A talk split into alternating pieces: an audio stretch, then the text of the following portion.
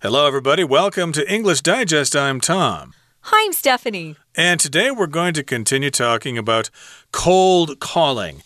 Yesterday, or our last program, was in the form of a conversation and between Rick and Elise, and evidently their cold calling uh, venture or their uh, telemarketing plan was not successful. So, in today's program, we're going to actually look at an article about cold calling, and it's uh, like a seminar, okay? And it's basically teaching people how to do cold calling and be successful with it. Cool. Yeah.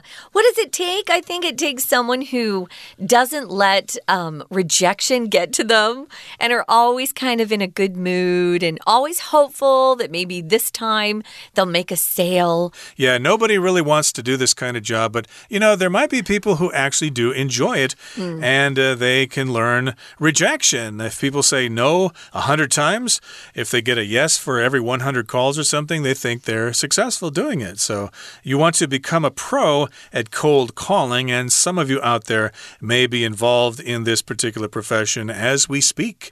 So, Actually, Tom, yeah. if you had one successful sale or one sale out of a 100 calls, I would say that's very good. Mm, probably, cold, yeah. Cold calling's tough. It is. Probably is because most people uh, probably just don't uh, believe you're legitimate, or they'd rather look, you know, at the product themselves. They the don't store. like the mode of sales. The mode is just method. You know, like I said, I'd prefer to go into a store or at least get online and look at stuff for quite a while. But evidently, this uh, particular uh, venture mm. is successful for some companies. Otherwise, people would not be doing this. Uh, they're not doing it to bother you on purpose. I think it might be the elderly people at home. Uh, could be. Yeah. They could be preying on those people who yeah, don't have maybe. anything to do with their time, so they go ahead and fall for these well, I, I don't want to say fall this, for Yeah, this isn't a trick a, a, tricky scheme, guys. They really have a legitimate product. It's just that, uh, yeah, sometimes the elderly, you know, they want to mm. talk to someone. Maybe they're the only one at home, and so they uh, will will buy something they don't need. Mm, okay, but uh, yeah, and the, and then of course scams are another thing. Oh yeah. But uh, we're talking about legitimate cold calling or telemarketing, uh -huh. and we're not trying to cheat people and stuff like that. No. So again, this is about becoming a pro at cold calling, the ultimate cold calling seminar. And let's get to it. Let's read the entire contents of our lesson now, and then we'll be back to discuss it.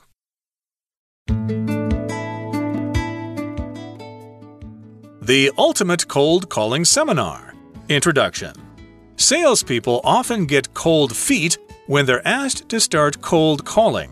However, learning how to cold call can really boost your earnings. It's not a complicated procedure either. It's all about mindset and performance. With that in mind, here are some straightforward tips that will undoubtedly help you out. Mindset. Many of the world's top cold callers are unsuccessful 90% of the time. In order to become good at cold calling, you must accept rejection. There are several ways to do this. You can treat rejection as an opportunity to learn. Whenever a prospect rejects your offer, try to get constructive feedback about why they turned you down. You should change your attitude toward rejection. Instead of feeling depressed, Try to find humor whenever someone has a nasty attitude and insults you. You might even turn it into a game with your colleagues. Create a group list of the most brutal rejections you hear each day and laugh at them. Performance Cold calling success requires closely following a sales script.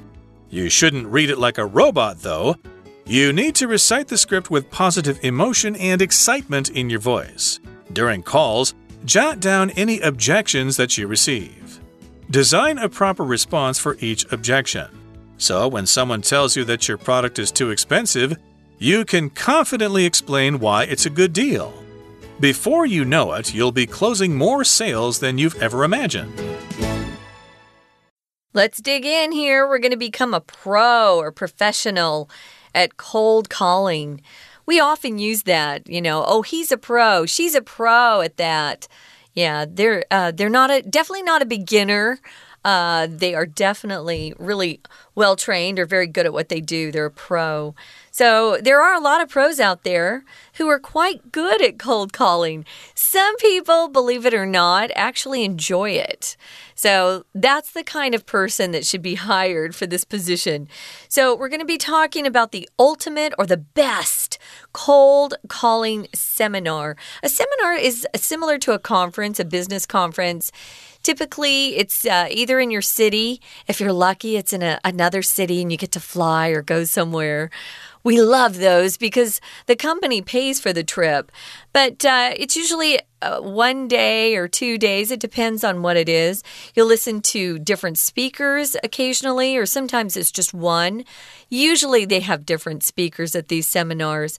And it's uh, oftentimes held in a big hotel where they can accommodate a lot of people. Uh, sometimes you sit at tables, you know, and you listen for a couple hours, and they have lots of breaks where people get drinks and uh, things to eat. And it's kind of fun to meet new people that way. Uh, sure. So they're bringing all these people together for this seminar in order to make them better at cold calling or telemarketing, as we've been uh, mentioning. Now, again, uh, this is a seminar, so here's the introduction. Uh, this is how you introduce some kind of presentation. You kind of give some general information for a couple of minutes, and then you get down to brass tacks. You get down to business and mm. get down to the details. So here in the introduction, it says salespeople often get cold feet when they're asked to start cold calling. So if I were working for a company and someone said, okay, instead of uh, talking to your usual clients and stuff like that and making sales calls and stuff like that, you're going to be on the telephone now calling complete strangers. You're going to do some cold calling. Oh, do I really have to? I don't want to do that. I'm used to dealing with the clients we already have. I wasn't trained for that. That wasn't part of the job description when I started working here. So, yeah, people probably find excuses or they just simply uh, uh, don't want to do it. They're afraid to do it. They get cold feet, uh, probably because uh, they can't deal with rejection. Yeah. You know, it's not for everybody. You have to have the right kind of personality. It says here learning how to cold call can really boost your earnings. Your earnings refer to the money that you make at a job. Could be your salary included with your maybe year end bonus. Uh, there are other a little uh, benefits that companies offer sometimes, but your earnings are just the amount of money you make from that particular job, your earnings. Um, we also use it as a noun. What did you earn? Or what were your earnings last year? You know, uh, we would use earning without the s if we're if we're phrasing it like this. What are you earning at that job? Can you tell me? Typically, foreigners don't like to be asked how much how much money they make at their job. Um, mm. I've been asked that here, which is so funny to me because even in uh, even in my family, I don't know what my brothers make.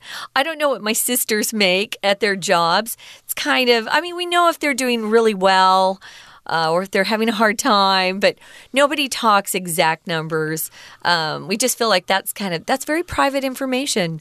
Uh, is it is it is it considered to be that private, though, here in Taiwan? I don't really know because it's been uh, quite a long time since somebody asked me that. 你你一个月赚多少钱? uh, I haven't well, those are strangers, question. right? But in a family, like, do you know what your uh, brother-in-law makes? Uh, no, not at all. No, that's not discussed. It's considered personal information. Yeah. But yeah, uh, you, if you learn how to do cold calling, it can boost your earnings, especially if you work in a company where you get paid by commission or something like that, and you can make make a little extra money doing this kind of stuff. And it's not a complicated procedure either, okay? It doesn't have to be difficult, it doesn't have to be complicated. It's all about mindset and performance. Uh, here we've got the word mindset. That's the next section here, but yeah. I'll define it now. Mindset is basically your attitude about something and how you feel about something. So, yeah, if you have a positive attitude about this kind of job, you'll probably do well. If you have a negative sort of mindset about it, uh, you're going to be looking looking for excuses. You're going to be complaining about it. You're going to get cold feet. You're going to avoid it. So, yeah, it's probably going to be a miserable job for you.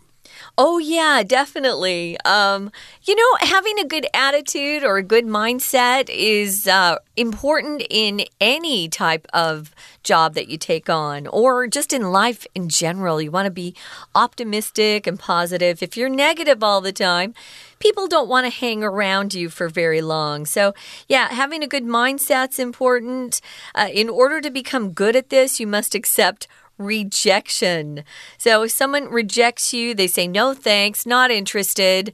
Uh, usually, rejection comes after you've invited someone to do something or offered uh, something to someone and they don't want it. So they reject your offer. Here it says if you're the one doing the cold calling, you have to accept rejection or understand that people are going to say, no, thank you, don't want it, leave me alone. And sometimes they hang up on you. So there are several ways uh, to accept rejection. The first one they uh, mention is you can treat it as an opportunity to learn. Yeah you know, not everybody will respond in the same way. You can learn ways that are successful and learn the ways that maybe aren't as successful and maybe not use those in the future. Whenever a prospect, that's a person that you're cold calling. A prospect means they have the potential to become a, a customer. Um, when they reject your offer, try to get constructive feedback about why they turned you down. Now, it would be a pretty nice person to actually, you know, give you some constructive feedback because it's taking up more of their time. But constructive feedback is positive criticism. Criticism can be negative and criticism can be positive. And if you're getting constructive criticism, it's the kind of criticism and comments that can help help you improve and not just make you feel like you're a you're a, you know a loser. Oh, a loser. Yeah. Right. Of course, sometimes people will complain, Why are you doing it like that? You shouldn't do it that way. That's dumb. That's stupid. you might say, Well, why don't you give me some constructive comments here, some constructive uh, criticism yeah. instead of just complaining about it? so, yeah, take this as a learning opportunity. Sure. And I think also because it's rejection from strangers, mm -hmm. uh, you don't need to take it personally, okay? If somebody talks to you that way and they're your, you know, wife or your children or your parents or your your spouse or whatever, yeah, yeah that can be personal, okay? That can hurt. But these people don't know you and they're rejecting you. So, yeah, don't take it personally. They'll reject anybody else. So, uh, yeah, you can treat this as a way to learn something and you don't have to let it get you. And uh, whenever a prospect rejects your offer, yes, indeed, get that constructive feedback. Maybe they'll offer it, maybe they won't. Yeah. Hey, why are you rejecting me? You know, did I did I come on too strong? Hey, can I ask you if they seem nice and receptive or willing? Willing to at least talk to you. Hey, can I ask you um, how I might rephrase that? Is there something I could have said that would make you more interested in hearing my pitch? Mm. Your pitch is your little sales pitch. Um, I love the last one, Tom. Um, you need to change your attitude toward rejection. Instead of feeling depressed, try to laugh about it. Mm. Try to find humor when whenever someone has a nasty attitude, just is really rude and mean, and they, they start to insult you. mm. That's terrible. Yeah, and then you can take that list of, you know, funny examples of rejection and share it with your colleagues, with your friends. See who had the best rejection of the day. You could do a lot of fun things in a call center to kind of uh, uh, you know pick people's spirits up, um, find the find a way to laugh. If you laugh, life is a heck of a lot better than being depressed about things. Colleagues are the people that you work with. You could also use the word coworkers colleagues to me is a, a, a, step higher you know i would say uh, people who have trained for their career their colleagues usually in businesses we do say colleagues though if you have an office job yeah, they wouldn't be your colleagues if you're working in the dish room, okay, or in the kitchen, in a restaurant, at yeah. a diner or something yeah. like that. But if you're wearing a, you know ties and things in a nice air-conditioned office that's carpeted, yeah, these would be your colleagues, especially if they all have advanced degrees and are making high salaries yeah, and stuff like that. True. So indeed, yeah, turn it into a game. You can compare notes. Hey, they called me a big chicken or something like that, or whatever. uh, if it were me, of course, I'd uh, be uh, tempted to actually uh, insult the people back. Oh dear! If they insulted me, I think, oh, is that all you got? That's that's not a very good insult. Tom? I got something better, but you can't do that, right? I want to remind everyone those cold calls are rec are recorded by the company um, that hires those people to cold Right. call you, so they can't get too nasty. So it's not fair if you insult them because they can't really say anything mean back. Yeah, you're supposed to be nice and stuff like that. Otherwise, you might get fired. Okay, so we've talked about mindset. Uh-huh. Now let's talk about performance. Okay, cold calling success requires closely following a sales script. And we did mention the word script in our last program, and you do need to closely follow that script. The company has certain policies Yeah. that you need to follow, so you can't just be creative there Uh-huh. and make stuff up. You have to stick to the script. And you shouldn't read it like a robot, though. So, yeah, you need to read that script or stick to the script and sound like uh, it's your own words. Or it's the first time you've ever said those words out loud. Hmm. It requires a little bit of acting because most of us, you know, if we've read something a million times, you know, it gets a little boring. Um, I appreciate when people call and they sound like they're really enthusiastic. And, you know, I'm the first person they ever called about this.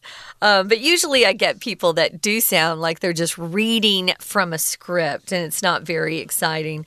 So you need to recite the script. Recite is to repeat back, that's what that means. Uh, recite the script with positive emotion and excitement in your voice, even if you're really tired and you know, this is the 300th call you've made that day and you haven't had one sale. It's kind of hard to be positive.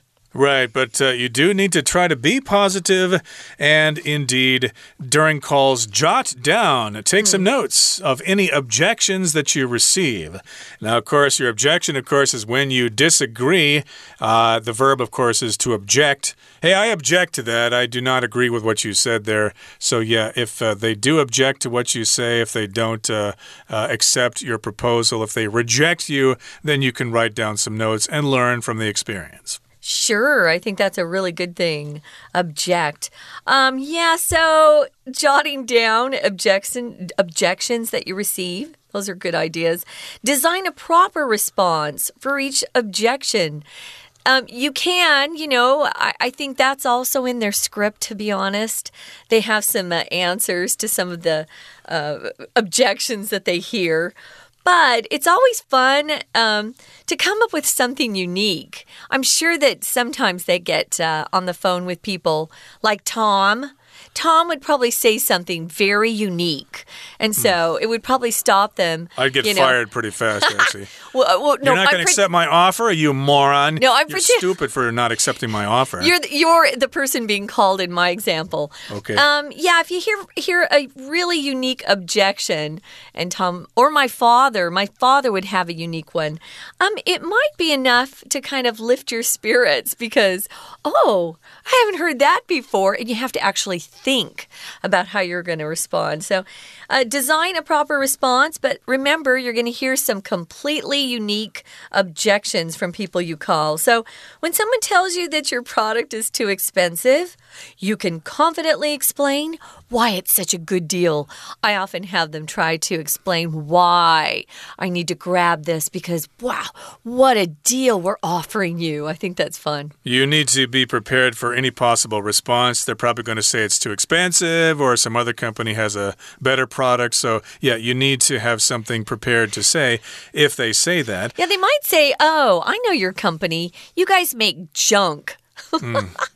it's hard. I don't know where you've heard that, but uh, Yeah. actually, according to research, uh, some of our products are the best in the world. Yeah, there uh, you yeah. go. Be prepared for such a criticism, and before you know it, you'll be closing more sales than you've ever imagined. So, of course, these are some basic tips for you to consider if you're going to work in cold calling or telemarketing. And that brings us to the end of our discussion for today.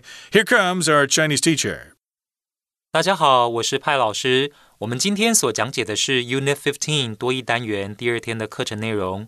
第一天课程里，Rick 和 Elise 有一段对话，他们决定请顾问培训公司的业务人员，让他们掌握 cold calling 的诀窍。今天的课程则是顾问办了一个研讨会 seminar seminar，提醒业务人员成功的关键在于 mindset and a performance。mindset and performance，心态还有电话上的实际表现。心态要如何调整呢？有两个重点。第一，treat rejection as an opportunity to learn，把拒绝当作学习机会。第二，change your attitude toward rejection，改变自己对拒绝的态度。电话上的实际表现要注意三个重点：第一，recite the script，把脚本背下来； 第二，jot down objections，把反对的看法写下来。Design proper responses to objections，针对各种反对的意见，设计出适当的回应。我们现在一起看看课文当中的重要单字片语。在 Introduction 简介的部分，第一句：Salespeople often get cold feet when they're asked to start cold calling。请同学把 get cold feet 画起来。 这个片语表示突然退缩、裹足不前。这句话的意思是，业务人员接受指示要做陌生电话行销 （cold calling） 的时候，常常会临阵退缩，就是不想做。那老师再给大家另外一个例句，让大家了解 get cold feet 到底应该如何使用。David was going to ask his girlfriend to marry him on the MRT, but he got cold feet at the last minute. 什么意思啊？就是 David。和女朋友交往了一段时间之后，原本想要给她惊喜，在捷运上呢，公然的对她求婚。可是就在这个最后关头，他却临阵退缩了。David was going to ask his girlfriend to marry him on the MRT, but he got cold feet at the last minute. 第二句，However, learning how to cold call can really boost your earnings. 请同学把 boost your earnings 画起来。boost 其实就是提升的意思。这边呢所指的当然就是如何学会做陌生电话行销，就能够呢帮助你赚更多钱，boost your earnings。接着，请看到 mindset 的第一句：Whenever a prospect rejects your offer，请同学把 prospect 画起来。这里的 prospect 所指的就是潜在的客户。接着，请同学看第二个改变心态的做法：turn it into a game。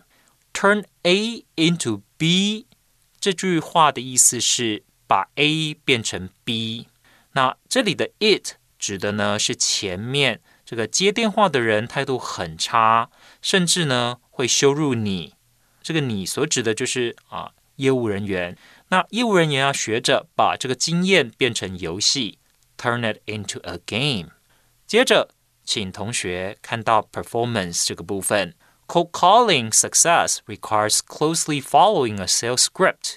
陌生电话行销要做的成功，就必须确确实实按照脚本来操作。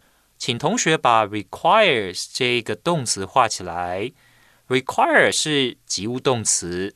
表示要符合什么条件？老师给大家一个例句哦。举例来说，To become fluent in English requires a lot of practice and patience。大家都希望英文能够流利，那要符合什么条件呢？需要大量的练习，也要很有耐心。To become fluent in English requires a lot of practice and patience。请大家谨记在心。接着。 请看到 performance 第二个注意事项，jot down any objections。请同学呢把这个 jot down 画起来，就是写下，写下。那请特别注意 objections 这个名词，它其实来自于 object 这个动词。object 要特别注意的是，我们中文说反对，譬如说反对这项计划。都是听起来就像是及物，就直接加个名词就好了。反对这项计划，但英文要注意哦，object 是不及物动词。我们举个例句来看：Many residents objected to the construction of a nuclear power plant. Many residents objected to the construction of a nuclear power plant. 有很多的居民反对新建核电厂，objected to the construction of a nuclear power plant。请同学看到 performance 第三个注意事项，you can confidently you can confidently explain why it's a good deal。请同学把 it's a good deal 画起来，这个片语的意思就是很划算，it's a good deal。好的，以上是我们针对多益单元第二天的中文讲解，谢谢大家。We're going to take a quick break. Stay tuned. We'll be right back.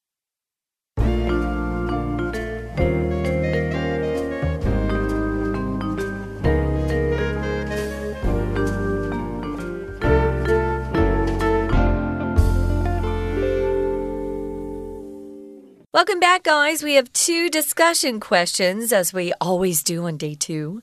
I'll ask you this one first, Tom. What are some ways that you deal with rejection in your life, in your in your own personal life? I probably take it too personally, but uh, I do try to remember that it probably isn't anything personal, like uh, back in high school when I tried to ask Pretty Dawn out for a date and she yes. said no.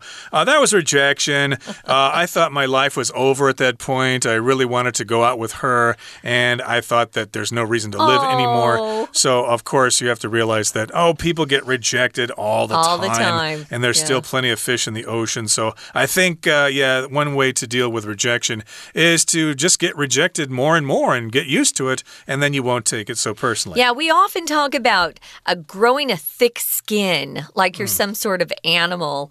And the more rejection that you face, the tougher your skin or, you know, your attitude becomes, and it no longer hurts. It doesn't bother you. I think a lot of salespeople have developed that. Uh, they have to be positive all the time, whether they're cold calling or they're talking to maybe a potential customer. So here's my question Would I ever want to work as a cold caller? Why or why not? I have to be honest, I really wouldn't. I don't like to annoy people. Um, although I I have some products that I've really liked in the past, and I contacted the company to see if they were selling it in Taiwan because I wanted to represent them. I thought the product was so great. And when I feel like that, I think that, uh, you know, if I had that kind of product, I might consider doing cold calling. Uh, doing sales, though, is, is not easy. You get to travel a lot sometimes, but uh, you have to be mentally tough. That's what mm, I say. You have to have a good mindset and uh, performance and things like that. Uh, yeah, I don't think I'd like to work as a cold caller, but I would like to receive calls from cold callers. Yeah. Just so I could, uh, you know, mess with their minds a little yeah, bit. You just you want know. to joke around with them. yeah, yeah, joke with them or try to uh, make them make it sound like I'm actually interested in their product. So they talk and talk, and at the end, actually, I'm not interested. Thank you for calling. Goodbye. No, I that don't want really your mean. dumb product. Yeah, but it might be fun. But after a while, it probably get old. So, and plus, those people are trying to raise families and stuff like that. So, yeah. should try to be nice every once in a while. It's but, a job. Uh, that does bring us to the end of our program, though. So, yeah, if you're all working doing cold calling, we wish you the best of luck. And yes, deal with that uh, problem of rejection, and I'm sure you'll do well. From all of us here at English Digest, I'm Tom. I'm Stephanie. Goodbye. Bye.